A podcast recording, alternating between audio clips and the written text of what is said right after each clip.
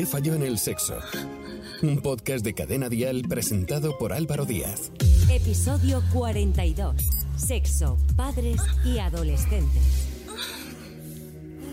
¿Qué tal? ¿Cómo estás? Soy Álvaro Díaz. Bienvenidos a un nuevo episodio de nuestro podcast ¿Qué falló en el sexo? Hoy nos vamos a adentrar en el mundo del sexo, los adolescentes y sobre todo la influencia de los padres. Si has llegado hasta aquí, no olvides suscribirte a nuestro podcast en tu plataforma de podcast favorita, Spotify, Apple, Evox, Amazon Music, Podimo, Podium Podcast y en cadenadial.com. La educación sexual en la vida de todo adolescente es muy compleja y requiere del apoyo máximo de sus padres y familiares adultos. Lo más normal es que los adolescentes consulten en Internet, que es donde lo preguntan todo, pero piden consejo a sus amigos, hablan con sus hermanos, con sus tíos, tienen una comunicación fluida de sexo con sus padres. Hoy en nuestro podcast, Cristina, Noelia, Nuria y Sole, madres y tía de adolescentes. ¿Qué falló en el sexo? Un podcast de cadena dial presentado por Álvaro Díaz. Bienvenidas a las cuatro. Gracias. Hola, buenos días. Vosotras sois personas relativamente jóvenes, pero venís como yo de una generación en la que aún el sexo era tabú en casa. ¿Os ha servido esta experiencia para abriros a vuestros hijos? Noelia, empezamos por ti. Bueno, pues yo en mi caso la verdad que yo tuve mucha suerte porque mi padre sí que tenía muchos tabúes respecto al sexo, pero mi madre ha sido siempre una persona bastante abierta y, y nos facilitó bastante la adolescencia. Pero la verdad que yo en mi caso eh, he intentado ser más abierta todavía y tratarlo con mucha normalidad. Creo que de momento, a ver, mis hijos ahora tienen 13 y 15 años, que están justo en, en esta época complicada, pero yo creo que, que bueno, que es, que es un tema que en casa se trata con bastante normalidad y sin ningún tabú y ellos preguntan, respondemos. Mm, actualmente lo veo bastante normalizado en mi casa. ¿Creéis que en general la sociedad está, eh, está preparada para hablar de sexo a sus adolescentes?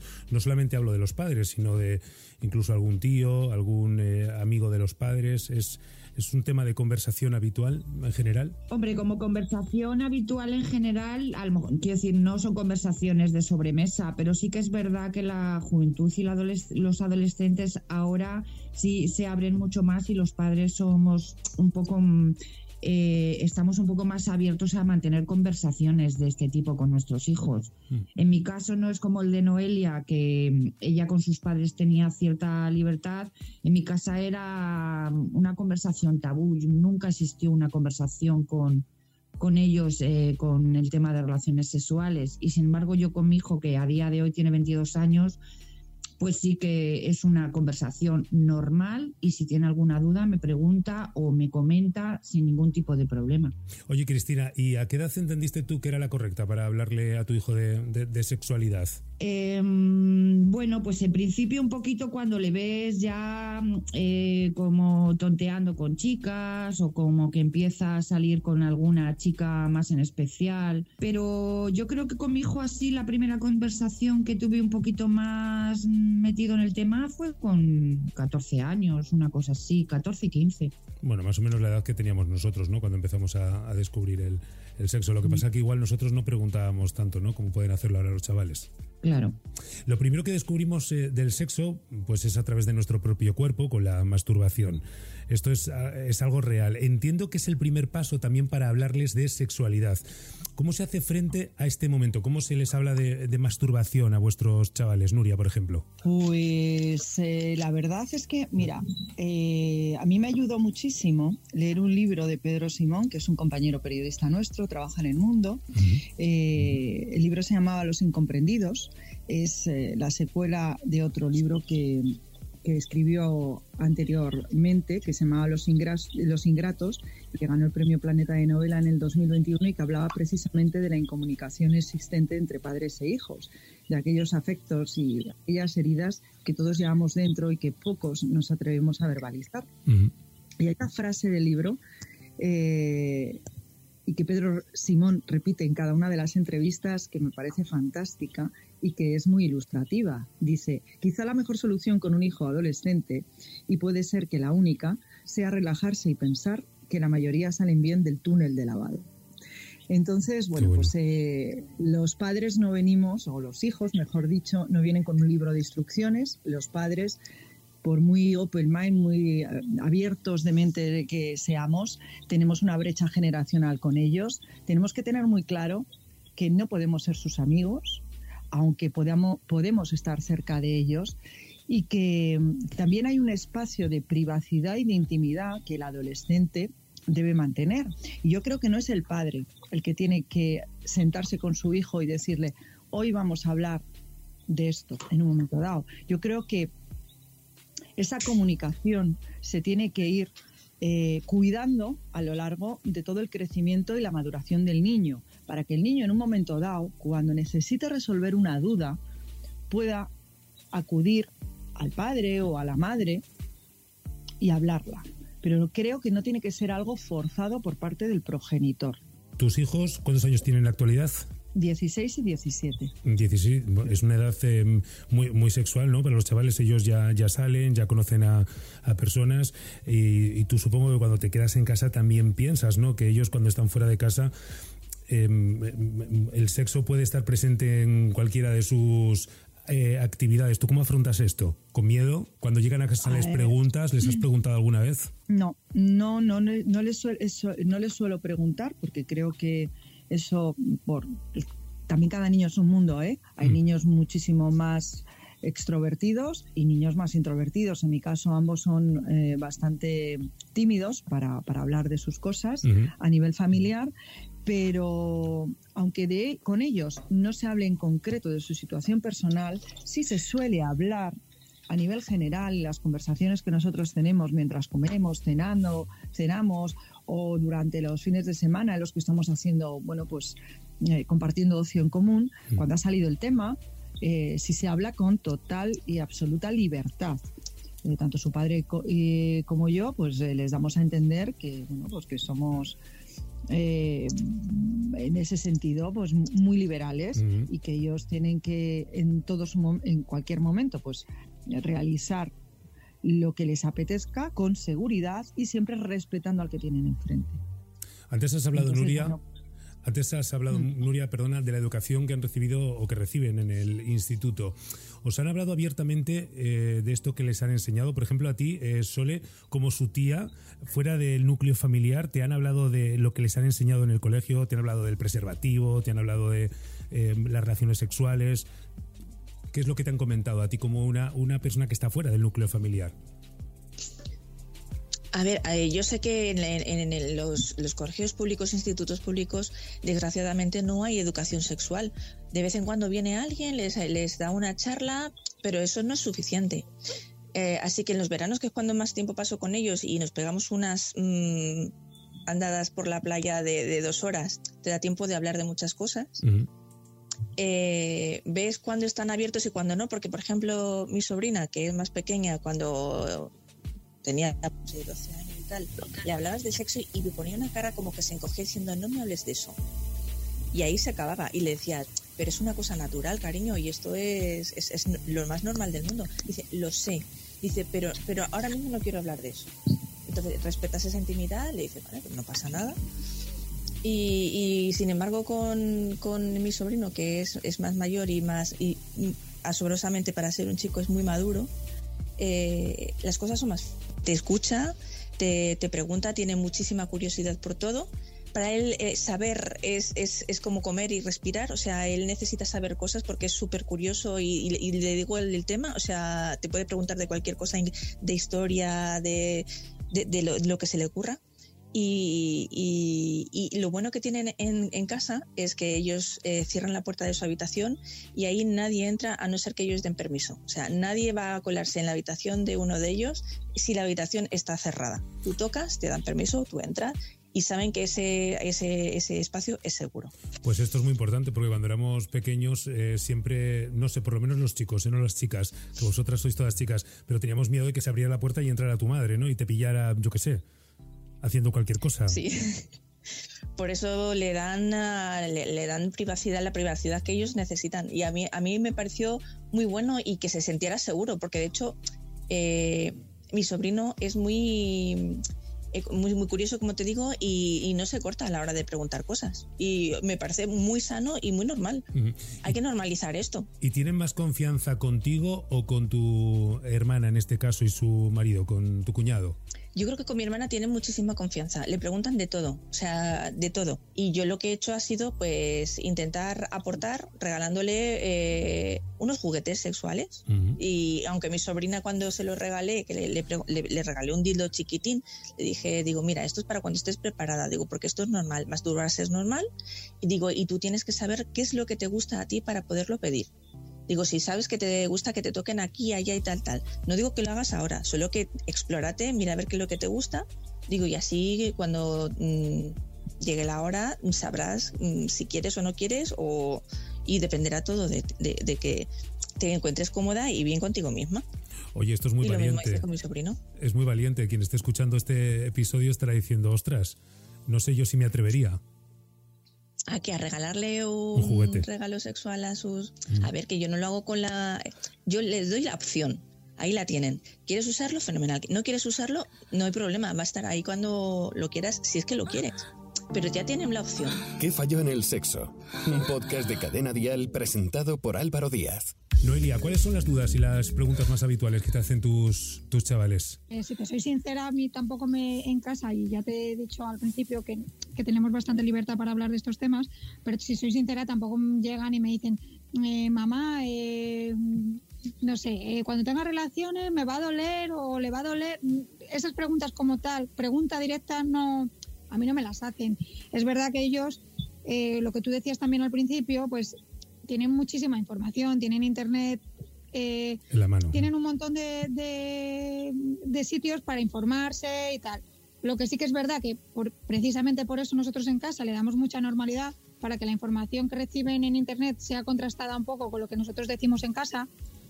Y mm, lo que sí que me preguntó el pequeño una vez, que te lo cuento porque me parece gracioso, era que si teníamos un preservativo que se lo podía ver.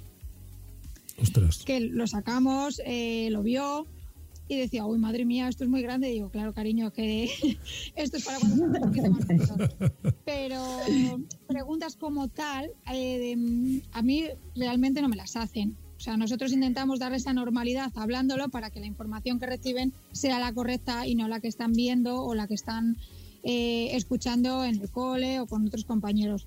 Y yo tengo que decir que en el caso de mis hijos, no como los sobrinos de Sole, sí que reciben educación sexual en el cole.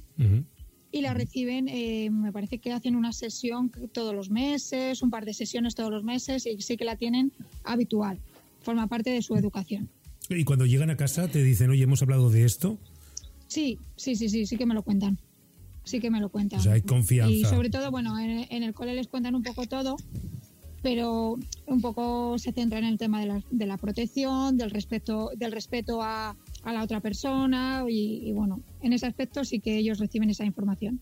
Nuria, en casa les habláis de la implicación de las emociones en el sexo y creéis que es positivo que separen lo que es placer y lo que es amor, que son dos cosas diferentes. A ver, yo creo que en casa ellos ven a dos personas que son sus padres eh, que, tienen una relación de pareja en la que hay un respeto, hay un amor y en la que se establece una relación sexual en un momento dado, porque bueno, eh, somos sus padres y lo ven. Tanto su padre como yo tenemos un pasado y de ese pasado con ellos hemos hablado. Entonces, eh, su padre no es la primera persona a la que yo conocí, ni para eh, su padre soy la única novia o la única pareja que ha tenido. Y en ese contexto, cuando les hemos hablado o a lo mejor les hemos echado en un momento dado, algún, les hemos hecho alguna gracieta diciendo cómo eran nuestras anteriores parejas y tal, se ha salido la conversación de, pero le querías tanto como a papá. Bueno, pues eh, ahí sí salía el tema de, los de las emociones, es decir, no es necesario que cuando tengas una pareja eh, tengas que tener una relación afectiva y emocional con ella. Simplemente hay personas que pasan por tu vida eh, y si ambas estáis de acuerdo, pues eh, hay un deseo sexual, pues ese deseo sexual se, se, materializa y, no hay ningún tipo de problema. Puedes eh, seguir y continuar con tu vida al igual que esa persona va a continuar con la suya. Existe la atracción sexual y, y existen las relaciones emocionales, personales, que también les decimos, y no se lleven a engaño, que, que esto es una cosa de dos y que sobre todo nada permanece, que el amor también se acaba y que la vida, bueno, pues eh, es fantástica para también eh, suponga un camino en el cual tú vas a eh, encontrarte a muchísima gente que puede tener una relación sentimental contigo y te puede aportar cierto tipo de cosas y gente, personas que a nivel físico también eh, tienen relaciones contigo que también te aportan grandes cosas porque te pueden hacer descubrir aspectos de ti que, que, no que no contemplabas y sobre todo que el sexo es lúdico y que el sexo tiene dos caras. Una puede ser la que estábamos hablando hace un rato, que es el de una relación de pareja convencional, y otro, pues la simple diversión. Eh, el respeto, como he dicho y ha comentado mi compañera Noelia, el respeto y practicar el sexo con seguridad son siempre los dos eh, ítems y mensajes que por su parte, por el parte del padre y por el mío, les intentamos inculcar. Cristina, es en, televisión últimamente, desgraciadamente, estamos acostumbrados a ver en los telediarios, escuchar en las noticias agresiones sexuales. ¿Cómo afrontáis este tema en casa cuando estáis viendo o escuchando la radio? ¿Habláis con vuestro hijo? ¿Lo estáis escuchando con vuestro hijo? Tú que tienes un hijo, de 22 años, ¿cómo, cómo le hablas de, esto? Eh, a ver, en el caso, como antes ha comentado Nuria y Noelia en su caso también, eh, eh, ha salido ya en varias ocasiones la palabra de todo con seguridad y con respeto.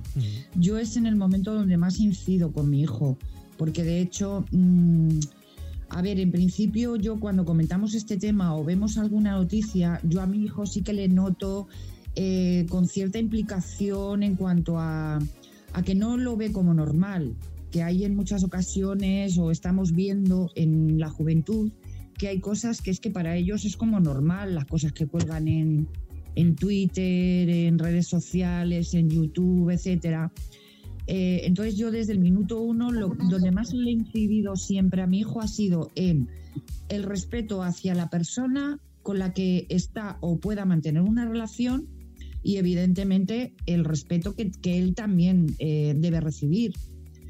Entonces, mm, ahí en ese caso sí que es verdad que yo eh, le veo bastante centrado y que hay cosas en que realmente él no lo ve como normal sí que es verdad que viendo tantas cosas y eso te da un poco de miedo porque a veces piensas, ojo, cómo tienen la cabeza estos adolescentes para llegar a hacer esto con tal impunidad, tranquilidad.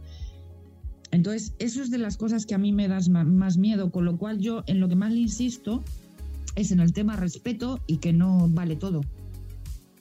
Esta pregunta se la hago a Sole, pero la, extiendo a todas.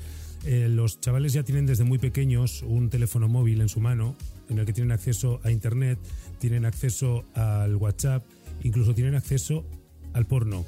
Em, ¿Cómo, ¿Cómo, gestionáis esto? ¿Tenéis miedo? ¿Lo habláis? ¿Le habéis eh, incluso cogido el móvil en alguna ocasión y le habéis quitado, le habéis vetado bloqueado para que no vean este tipo de cosas o os lo, dejáis para que lo vean abiertamente y sepan también qué es lo que hay o qué es lo que pueden encontrar? Porque es verdad que en las películas porno vemos unas relaciones sexuales que luego no son las que habitualmente tenemos nosotros en casa. A ver, yo no, o sea, yo creo que esto lo deberían de comentar mis compañeras porque eh, lo de gestionar lo de los móviles es más de, padres. Pero sí que es verdad que yo con mis sobrinos he hablado de, a ver, ellos les gusta mucho el anime y hay anime hentai, anime específico yaoi y tal, y de eso sí que hemos hablado. Pero como como anime y como que, como que son dibujos así sexuales, pero que tal. Pero yo vamos lo de lo de los móviles como que no. ¿El resto? Yo en mi caso la verdad es que nunca eh, procuro que él tenga su privacidad y el respeto hacia su móvil. Yo jamás le he abierto el móvil a mi hijo, pero sí que es verdad eh, que él tampoco mm, se mantiene cerrado. Él, mm, yo, a ver, imagino que habrá visto películas pornos como la hemos visto nosotros también cuando hemos tenido ocasión o cuando en nuestro caso lo que había eran revistas pero lo que sí que yo he hablado con él en varias ocasiones es el tema del porno, que no todo lo que vea en una película porno o en, unos vídeos porno eh, es lo que una lo que tú comentabas tú Álvaro, que luego no son las relaciones habituales ni las relaciones normales. Eh, oye, cada uno tiene que buscar y cada uno pone sus límites y cada uno pone sus gustos y tal. Pero en principio mm, yo la vigilancia no, no, la, he, no la he manejado con, con él, la verdad. Pero porque tampoco le he visto eh, como que como que hubiera que vigilarle. Nada que te preocupara. Sí. Noelia, hace unos capítulos eh, de este podcast que falló en el sexo hablábamos de la dependencia y la adicción y la adicción, perdón, al sexo y había un estudio que decía que los jóvenes y los adolescentes cada vez eran más adictos al, al sexo. ¿Cómo gestionas tú, tú, esto o cómo hablas de esto con tus, con tus hijos? Sobre todo para el día de mañana, quizá ahora son, son jóvenes, pero las adicciones y las dependencias se suelen contraer de cuando uno es muy, muy, muy joven, cuando es adolescente y es más débil. Bueno, pues a ver, nosotros eh, en casa, a ver, Marco y Dani, que son mis hijos, que eh, tienen 13 y 15 años ahora, la verdad que todavía eh, no hemos hablado de, la adicción al sexo, sí que hemos hablado un poco del tema de la adicción o la dependencia de las personas, pues en el caso del mayor ahora pues está tonteando con una niña de su clase.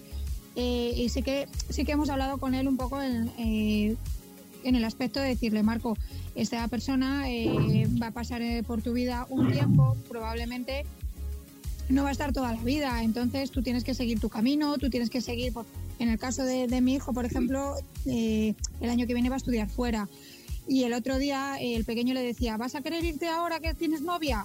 Y yo le dije, claro que va a querer irse porque él tiene un futuro, él tiene un proyecto de futuro y él ahora mismo está con una persona que, bueno, que forma parte de su vida un tiempo, pero seguramente eh, mm, no va a estar el resto de su vida con él. Entonces, bueno, sí que estamos un poco manejando eso, pero el sexo todavía, eh, no hemos hablado de la adicción al sexo o eh, con el tema de la masturbación, pues, pues sí que le decimos, a ver, Marco, que, tienes que hacer lo que te apetezca, pero mm, cuando se puede, donde se puede. Y con un control. Así mm. que en ese aspecto sí que hemos hablado, porque, bueno, habíamos oído eh, un compañero del colegio que en el colegio había se había masturbado, bueno, se habían echado un poco las manos a la cabeza, entonces bueno, sí que hemos hablado un poco de cada cosa en su momento y en su lugar. Pero mm, más allá de eso no, no hemos hablado. ¿El resto alguna tiene que añadir algo sobre esto? Hombre, yo lo que sí que pienso es que tampoco les puedes dar eh, todos eh, el camino, no les puedes dar el camino hecho, porque todos hemos aprendido por nosotros mismos, dependiendo de nuestra personalidad, de nuestra evolución, de entonces tú les puedes dar unos ítems con unos valores y una formación en la medida que tú puedes, pero luego cada uno tiene cada uno tiene que evolucionar a su forma. Sí, al final yo creo que todo se basa en la educación que les vamos dando y al final ellos irán formando como personas y no es hablar de eh, no puede ser adicto o no puede ser, o sea, yo creo que al final es un poco pues todo la educación y la educación que se da en casa y cómo se tratan determinados temas en casa, pero en cuanto al sexo y en cuanto a otras muchas cosas. ¿Qué falló en el sexo? Un podcast de Cadena Dial presentado por Álvaro Díaz. En general, ¿cómo veis eh, a los jóvenes y adolescentes situados en la sociedad a lo que al sexo se, refiere? ¿Les veis bien informados? Bueno, pues yo creo, mirando, echando la vista atrás y, recordando a mí yo adolescente, ha habido un salto generacional tremendo. O sea, los adolescentes que, que, hay ahora tienen muchísima más información de la que teníamos nosotros, años luz. Quizá el problema que yo vea es que esa información no les llega eh, de la forma que les tiene que llegar, porque muchas veces esa información no está contrastada, son fakes, eh, responde a estereotipos que ellos consideran que son algo real cuando no es cierto, eh, y sobre todo que no saben cómo gestionarla, no saben cómo separar la paja del heno cuando reciben esa información. Y ahí es donde considero que tu círculo familiar eh, tiene que ayudarte. Es decir, tú no puedes, como bien ha dicho Cristina, eh, estar ah, eh, constantemente diciéndole a tu hijo, haz esto, haz lo otro, cuidado con tal, con cual, porque esa no es una forma de... El ser un padre o una madre de helicóptero no te va a ayudar, salvo a, a ser una persona que no va a tener recursos ni, ni habilidades para, para en un momento dado saber gestionar un tema, sino simplemente marcarles desde la educación, como bien ha dicho Noelia, eh, el ver cómo se funciona, el ver cómo en casa se cuestiona, se debate, se discierne sobre ciertos tipos de temas que te llegan, que no basan solamente en, cuestiones de, de- de adolescencia, sino en cuestiones de economía, en cuestiones de política, en cuestiones de sociedad, en cosas que, que los medios de comunicación tratan y que vean y que sepan discernir y que sepan leer realmente y separar lo que es la información de lo que es propaganda y, de lo que es eh, eh, pues, eh, información adulterada y tóxica. Entonces, cuando tú estás creando un adolescente y estás formando un adolescente que tiene ese tipo de capacidades, yo creo que le estás dotando de herramientas para que en el tema del sexo, por ejemplo, eh, sepa defenderse y tenga los criterios como eh, pues para poder decidir y sobre todo saber qué es, le convie- qué es lo que le conviene, qué es lo que conviene, dónde están los límites, dónde tiene que parar, dónde tiene que respetar y, y dónde tiene que hacerse respetar. Que también eso es una cosa muy importante que había comentado Cristina. ¿Ellos tienen miedo a las enfermedades de transmisión sexual? ¿O han Pues yo perdido el miedo? no. Yo creo que no. ¿Tú crees que no? Yo creo que no Yo son creo que una no. generación consciente de, de las enfermedades. Yo creo que nosotros vivimos la época de- del VIH, la vivimos como algo muy, muy loco, una, fue una etapa que a nosotros se nos metió como mucho en la cabeza ese tema, pero yo creo que ellos no son conscientes y creo que se debería trabajar un poquito más sobre eso y deberían los medios de comunicación Mm. trabajar más sobre ese tema. Yo en mi caso sí que se lo digo, ¿eh? se lo digo siempre, muchas veces les digo, por favor, el preservativo es súper importante y ya, y les digo siempre, el menor de vuestros problemas será que se quede embarazada la persona con la que estáis. Hay mil enfermedades y mil problemas que pueden venir a través de una relación sin una protección. Pero yo creo Sí. que realmente ellos no son, no son conscientes. Yo estoy con Noelia, yo creo que no son conscientes y sí que es verdad que yo como Noelia, vamos, de hecho incluso si muchas veces en alguna ocasión es, mm, ha quedado con una chica y tal, vas preparado, necesitas ir a la farmacia a comprarlos, quieres que te los... co- Yo li- ahí sí que es verdad que procuro que siempre los tenga a mano, Muy bien, pues los preservativos me refiero. muy bien.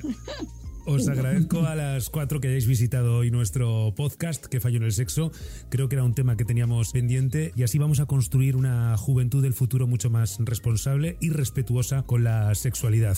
Cristina, Noelia, Nuria y Sole, muchísimas gracias a las cuatro. Yo quiero Gracias decir una cosa, Álvaro. Eh, yo creo que debería haber una segunda parte de esta, de esta charla y es que vengan los adolescentes y te cuentan cómo se sienten ellos, porque tú has visto el prisma materno o, Sí. de- o familiar, como en el caso de, de Sole, pero quizás sería muy enriquecedor escucharles a ellos y ver desde el otro lado del espejo qué es lo que piensan de la comunicación que tienen con los padres, que dirán que somos unos pelmas y unos pesados, pero también de cómo se sienten y cómo ven ellos el tema. Ahí lo dejo. Yo dejo la propuesta en vuestras manos, que son vuestros hijos y vuestros sobrinos, cuando queráis.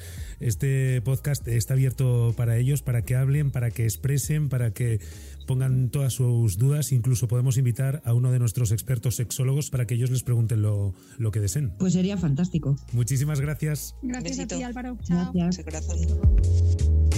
¿Qué falló en el sexo? Puede ser difícil hablar de sexo, pero más difícil todavía es evitarlo. El sexo puede estar en todas partes, en las noticias, en el entretenimiento, en redes sociales, en la publicidad. Puedes valerte de eso para iniciar y continuar con la conversación. Te vamos a dar algunas ideas. Aprovecha el momento. Si se habla de sexo en un programa o en una canción, aprovechalo para sacar el tema. Habla pronto y con frecuencia. No es suficiente con una sola charla sobre de dónde vienen los bebés. Empieza a hablar con tu hijo adolescente sobre el sexo seguro durante la preadolescencia. Sigue hablando del tema mientras crece y se hace adulto. Debes ir adaptándote al discurso según el crecimiento y su desarrollo. Habla con sinceridad. Si te sientes incómoda, dilo, pero no dejes de hablarlo. Si no sabes cómo responder las preguntas que te hace tu hijo adolescente, ofrécele la opción de averiguar la respuesta y de buscarla juntos. Sé directa o directo, expresa claramente tu punto de vista sobre el sexo.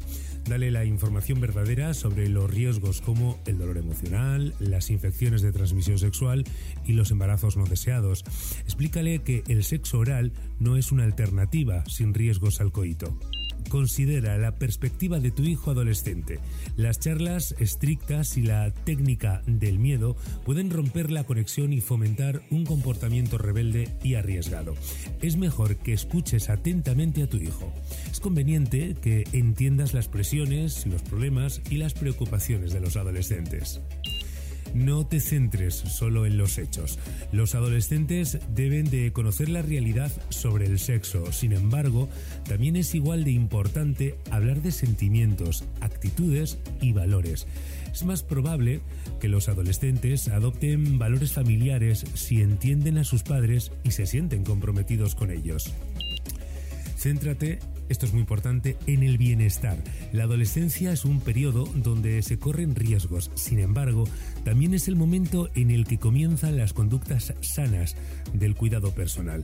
Además de hablar de los riesgos, es bueno dar ejemplo y expresar el valor de las relaciones y las alternativas saludables. Sugiere una charla con él.